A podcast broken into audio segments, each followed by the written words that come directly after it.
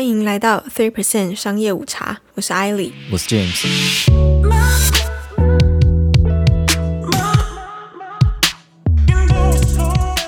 今天来聊聊咖啡。会想聊这个主题，其实有两个原因。一个是我早上一定要喝咖啡，就没有喝咖啡我会没办法醒这样子。那今天又正好听到 M 观点的 Mula 夜配咖啡，就突然有种好想喝咖啡的感觉嘛。那我忘了他夜配的那个咖啡叫什么名字了啊？来找我们配的话，我可能就会想起来了。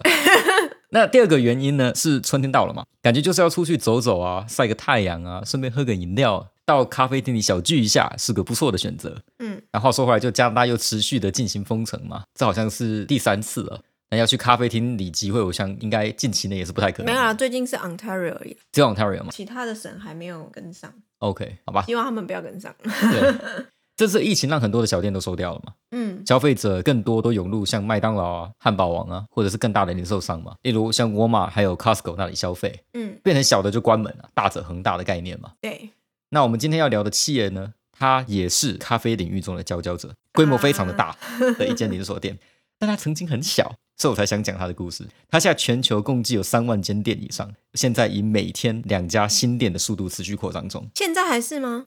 我不确定疫情有没有改变这个情况，哦，有可能有，但是我写这一段应该是我参考的新闻和我参考的历史是疫情之前的，这个数字会不会有点旧？没关系，大家有美好的梦想就好了。好，这间企业就是 Starbucks。一九六六年，Gordon Bowker 是圣地亚哥大学的学生。他在一次欧洲之旅的途中，很多人都喜欢欧洲之旅。他于一间罗马的咖啡厅里喝到了 cappuccino。这个饮料太神奇了，让他惊呆了。用中华一番来比喻的话，就是背后飞出一条龙啊，然后每个人的衣服就开始炸裂，然后脸都变得很猥亵的那种美妙的感觉，是美妙的。他忘不了那一杯咖啡啊！啊，我想龙都飞出来，应该也很难忘得了啊。那 cappuccino 会让 Gordon 这么惊艳是有原因的。在当时的美国，几乎所有人都是喝即溶咖啡，嗯或者是餐厅里会提供的那一种就是焦味四溢的湖底咖啡啊，烧焦的焦。嗯，所以这一杯很不得了啊，在 Gordon 深深的脑海里埋下了一颗种子啊，深深的脑海里。他回到美国后，不知道是不是 cappuccino 对他的冲击太大了，让他头脑不正常还是怎样了。Gordon 决定休学，回到家乡西雅图。那他的嗜好呢，就是开车去温哥华，去一间叫做 Merchis 的烘焙咖啡店的专卖店。那他干嘛不搬到温哥华就好？他喜欢开车吧，边开车边想事情。哎，所以在一九七零年，他萌生了自己经营咖啡豆烘焙专卖店的想法。嗯，或许就是会开车太远了，然后突然间想到，就是你说的啊，我如果不能搬去温哥华，那怎么办？自己开店。你看他一九六五年从那边休学嘛，嗯从圣地亚哥大学休学，到一九七零才想这个咖啡店经营的方法，经过了八年，这叫反应有够慢的。那他找来了两个自己的朋友 Jerry Bowen 和 Ziv Siegel 一起开店，嗯三人对咖啡都是兴趣而非本业，于是决定一起去一间在伯克莱的咖啡豆专卖店，叫 Peace Coffee 啊取经。嗯三个人在 Peace Coffee 那里学到了欧式烘焙的技巧，The European way。就他那时候强调的，一定要是 The European way，Americano，no no no no no no，European。对，那还有经营的方式，这样。嗯哼，回到西雅图后，第一间 Starbucks 就诞生了。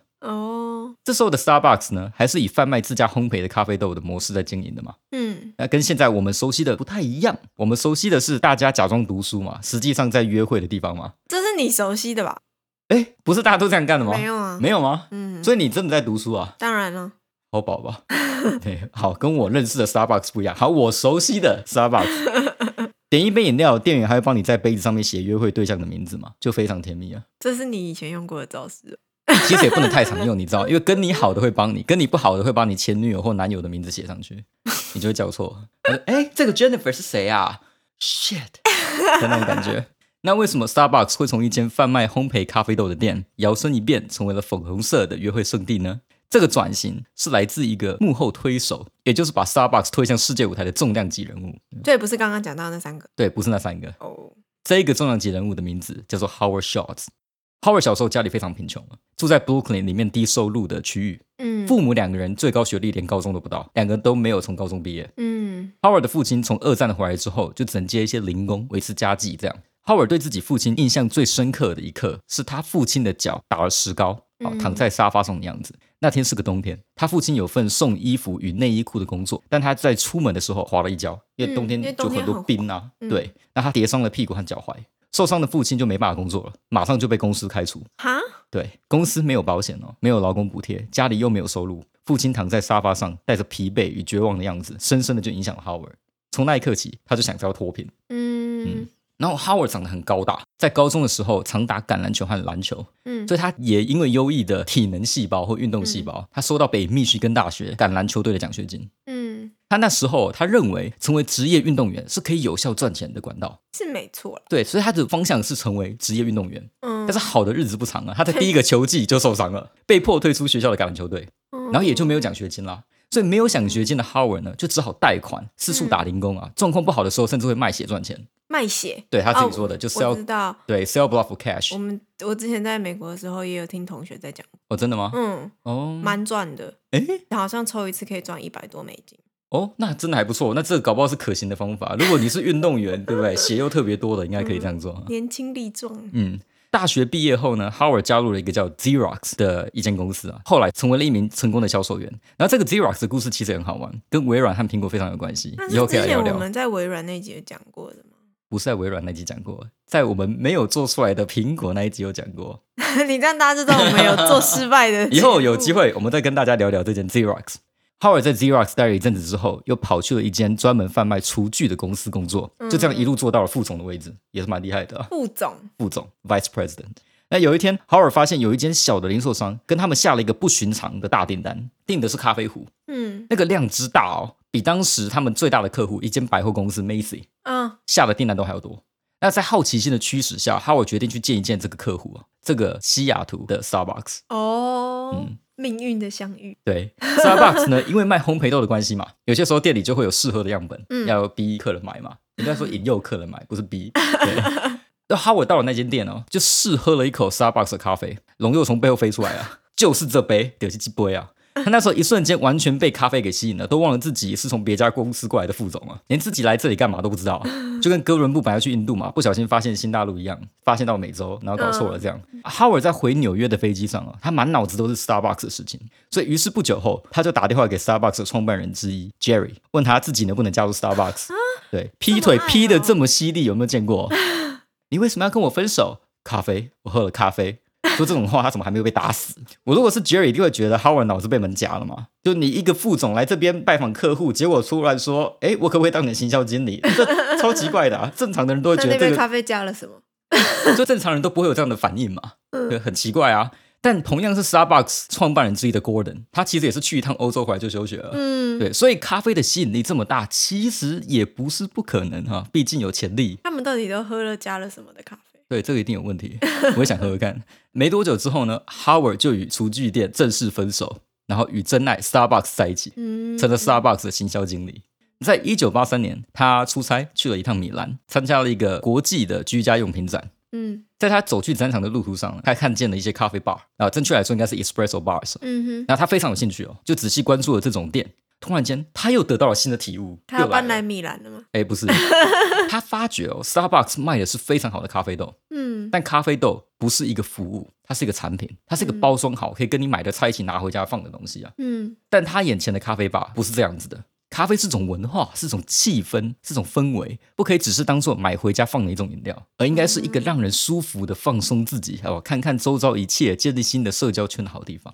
哇，所以 Howard 就走进了咖啡吧，他不知道要点什么、啊，所以他就模仿了另一个客人点的咖啡啊，那是一杯拿铁啊，就 latte。嗯哼，那我不清楚 Howard 一个美国人会怎么点餐啊？那时候英文应该没有拿铁这个字啊，所以他是不是跟那个店员说，嗯，Can I have a cup of late？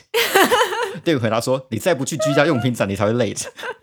总之，就 Howard 顺利的点到了那杯拿铁，喝了一口，他又再次感到震惊，觉得这么好的饮料，以前怎么没有人跟他说过啊？一半牛奶，一半咖啡，brilliant, beautiful, amazing。他告诉自己说，美国人只知道 late，不知道 latte 啊，我一定要把这个东西带回美国。嗯他当然不是这样讲的啦，但是我觉得类似的意思啊，就是美国人不懂 latte，嗯，对，所以他要把这个东西带回美国。那回到美国后呢，他觉得 Starbucks 应该要转型，与其卖咖啡豆，他们更应该提供服务，一个让客人能够喝点饮料，放松自己啊，顺便搭讪邻桌可爱的美眉或姐姐这样的一个约会圣地。他把这个他他应该不是这样想的，他不是这样想吗？我用我的想法去揣测 Howard，我觉得应该非常有可能。他把这个想法提议给自己的老板 Jerry，嗯那现在 Jerry 已经是他的老板了，以前是他的客户嘛。结果这个提议呢被拒绝，原因是 Jerry 认为 Starbucks 是零售商啊，不是餐厅或咖啡 bar，而且当时 Jerry 其实有着更想要完成的一个目标，就是去并购启蒙他们烘焙咖啡豆事业的 Peace Coffee，哦，他有这个机会。嗯，我觉得他提议错人了。为什么？他应该要找那个去过欧洲的啊，去过欧洲的可能会跟他比哦，你说较有共鸣。你说 Gordon 吗？对啊，对，有可能两个都脑袋被门夹了嘛，都很浪漫，对啊感觉就是一听到这个事情就很嬉皮，一个花八年开车去喝咖啡，然后才就那种 Ital Italian 的那种感觉。对，你在那边做这个手势，不脸人家看不到，人家只会觉得怎么恶心的 Amazing 口水音。哦，真的吗？对对对，反正就是那种 brilliant、amazing、exquisite 好了，可以继续这样的了。感觉。一九八四年并购完成了，这件并购案烧掉了太多 Starbucks 的资金，让 Starbucks 没有办法尝试新的点子。嗯浩尔花了一年哦，才说服了 Jerry 在店里试着贩卖 espresso。嗯 Starbucks 在西雅图六间店里的其中一间尝试这项服务，那间店的营业额的确有上升，只是不知道到底是不是因为 espresso 的关系，有可能是，有可能不是，不知道。嗯，但反正 Jerry 觉得说这个方法不对，这不是我们 Starbucks way，就是说他找错人了。对他应该要提议哈，跟 Gordon。可是我觉得 Jerry 可能跟他是 body 了，他每次都跟 Jerry 讲，不知道为什么。嗯嗯，有问题。对反正 Jerry 决定收掉这项服务，Howard 就感到很难过。我也很难过。真的吗？嗯，为什么？那你应该要帮 Jerry 出张机票钱，让他去欧洲感受一下那个文化。有可能哈。这么一回来，他也就觉得自己的脑袋被门夹。可是后来 Starbucks 还是变成我们现在这个样子啊。好，且听下去。啊、好，Howard 感到很难过，陷入了矛盾。一方面自己希望 Starbucks 茁壮，嗯另一方面呢，他又不愿意放弃自己开设咖啡 bar 的想法。嗯哼，在那段时间里，他常在市区的运动中心打篮球啊，嗯在那里他认识了一位叫做 Scott Greenberg 的律师，嗯哼，两人成了好朋友。我在想，有可能是就 Greenberg 很能投篮或什么，就传给他就是 assist，所以就很爽，大家都喜欢这样的队友。Scott 知道了 Howard 的难处哦，他认为应该会有投资人愿意投资 Howard 的想法。Howard 在跟自己老婆讨论过后，认为自己如果不好好把握年轻的时候冲一波，那时候他三十多岁啊，嗯时间过去了就回不来了。他决定脱离 Starbucks，开设自己的咖啡 bar，名字为 Io Giornali。Giornali，这样有没有比较 Italian 的感觉？我不确定啊。我觉得大家还是自己去听 Google Translate 好。如果我们的听众有意大利人，就对不起，那这是意大利文里报纸的意思 OK，啊。那有创业的都知道，创业即失业嘛。嗯自己当老板的 Howard 没有足够的资金，卡在了筹款的难关嗯哼，啊。就像有朋友来跟你借钱开咖啡厅一样嘛，你脑袋是正常的情况下一定会拒绝的。所以 Howard 也是常常碰壁啊。但在这个时候，令他惊讶的事情发生了：Starbucks 的老板 Jerry 竟然愿意投资这位小老弟。嗯，对他叫 Howard 来到他的办公室，然后给了 Howard 数万美元的资金。他有要求 Howard 做什么？没有没有没有没有奇怪的事情，没有没有。可是感觉上他其实是有意愿要帮助他的，原因可能是他觉得 Starbucks 的业务不应该做咖啡吧的生意，他想要让 Starbucks 就是专门很专心做在烘焙豆。他支持这个 idea，但是他并不觉得这个 idea 应该要套在 Starbucks 上面，因为他对于 Starbucks 的展望不是在这里。对，哦也有可能他不想要让自己的企业有危险。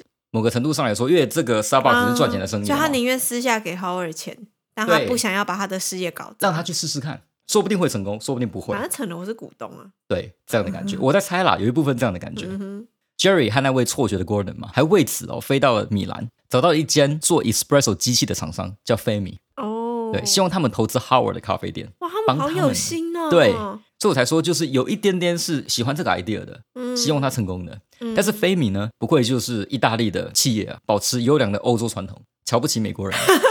对，认为美国人不会像意大利人那样懂得品尝 espresso。拒绝了这项投资欧洲优良血统嘛，瞧不起美国佬非常好，非常欧洲的 European 原来。这件事情在二三十年前就是这样子。对，歧视就从这里开始的。Howard 的资金筹备之路非常崎岖啊，多数的投资人都偏好高科技产业啊，嗯，有些甚至给他非常刻薄的评语啊，例如 e e a l i 这个名字是烂名字啊，没有美国人会念这个东西啊，然后或者是美国人绝对不会花超过一点五块在咖啡上啊，你这么做是白痴啊，他接受到这样的评语。嗯，在这一年中，Howard 跟两百四十二位投资人谈过话，被拒绝了两百一十七次。啊，好难过哦。对，这个是常态了，真的。如果有创业的都会知道。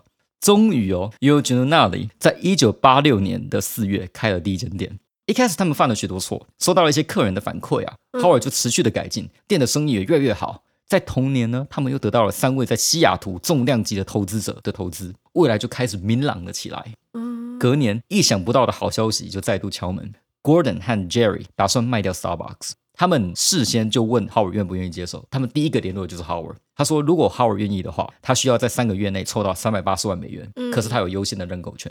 Starbucks 是 Howard 的发迹公司嘛，嗯他又是一个特别重感情的人，觉得这是上天给他的好机会啊，就一定要买下来。他认为自己的咖啡吧有 Junali 的成绩不错，嗯投资人都很满意啊。这次要凑到三百八十万美金，应该不会太难，不会像他第一次在凑自己咖啡厅这么难。嗯，没想到凑到钱是不难啊，嗯难的是董事席里面出了一个背股仔。哈，因为 e o j o n a l i 的投资人跟 Starbucks 的 Jerry 说，他可以现在立刻马上出资四百万元买下 Starbucks，、不用赊账。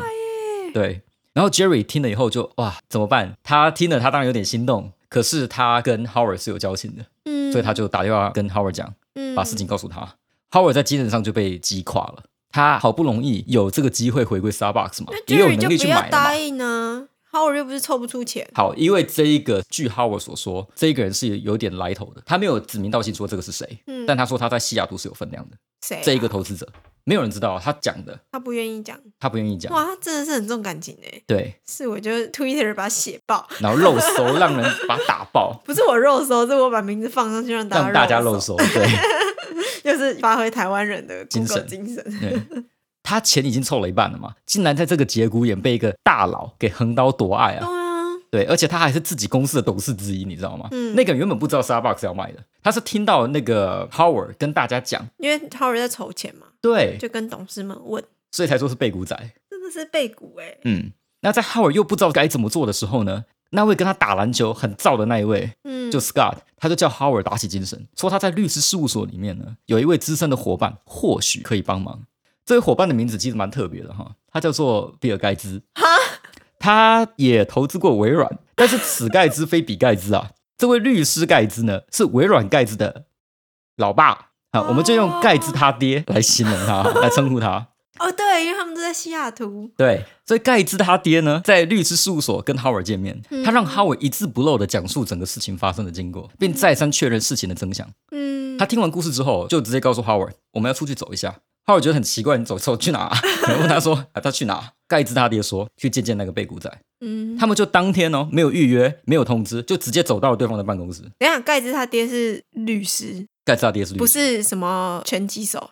盖茨他爹很高，有两百公分，啊，对，那很壮吗？可能也是。他说他是一个 force，照那个 Howard Schultz 自己的形容，你看得出来，就是这人很厉害，哦，对，很有气魄，哪一个哪一个程度上的厉害？都是站在法庭上的厉害，还是 他的气势可以把你压倒。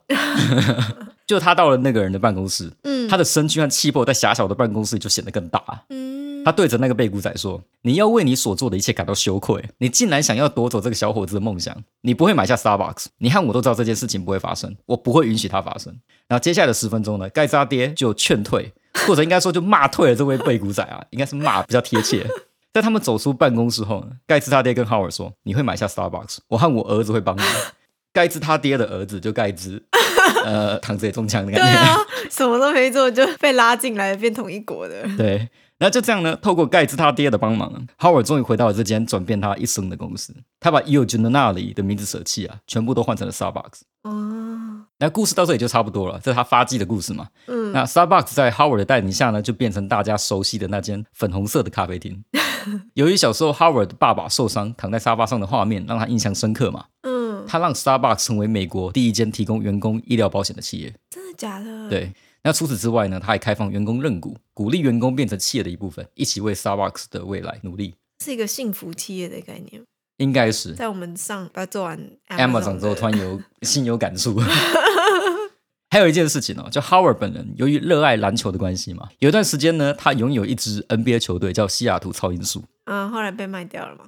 对，年轻的 NBA 观众可能没听过这个队伍啦，但是里面出了一位球星，大家可能比较熟悉，叫 Kevin Durant。啊，西雅图超音速后来像你说的一样，卖给了在 Oklahoma City 的买家，嗯，更名成为了 Oklahoma City Thunders 雷霆队啊。那目前雷霆正在以雷霆万军之势拼命的输球，就是要抢下明年的巨星新秀 Kate Cunningham 或是 Evan Mobley。嗯，对，到底雷霆能不能抢得到呢？我担心再这样下去，Will 会不会告我抄袭？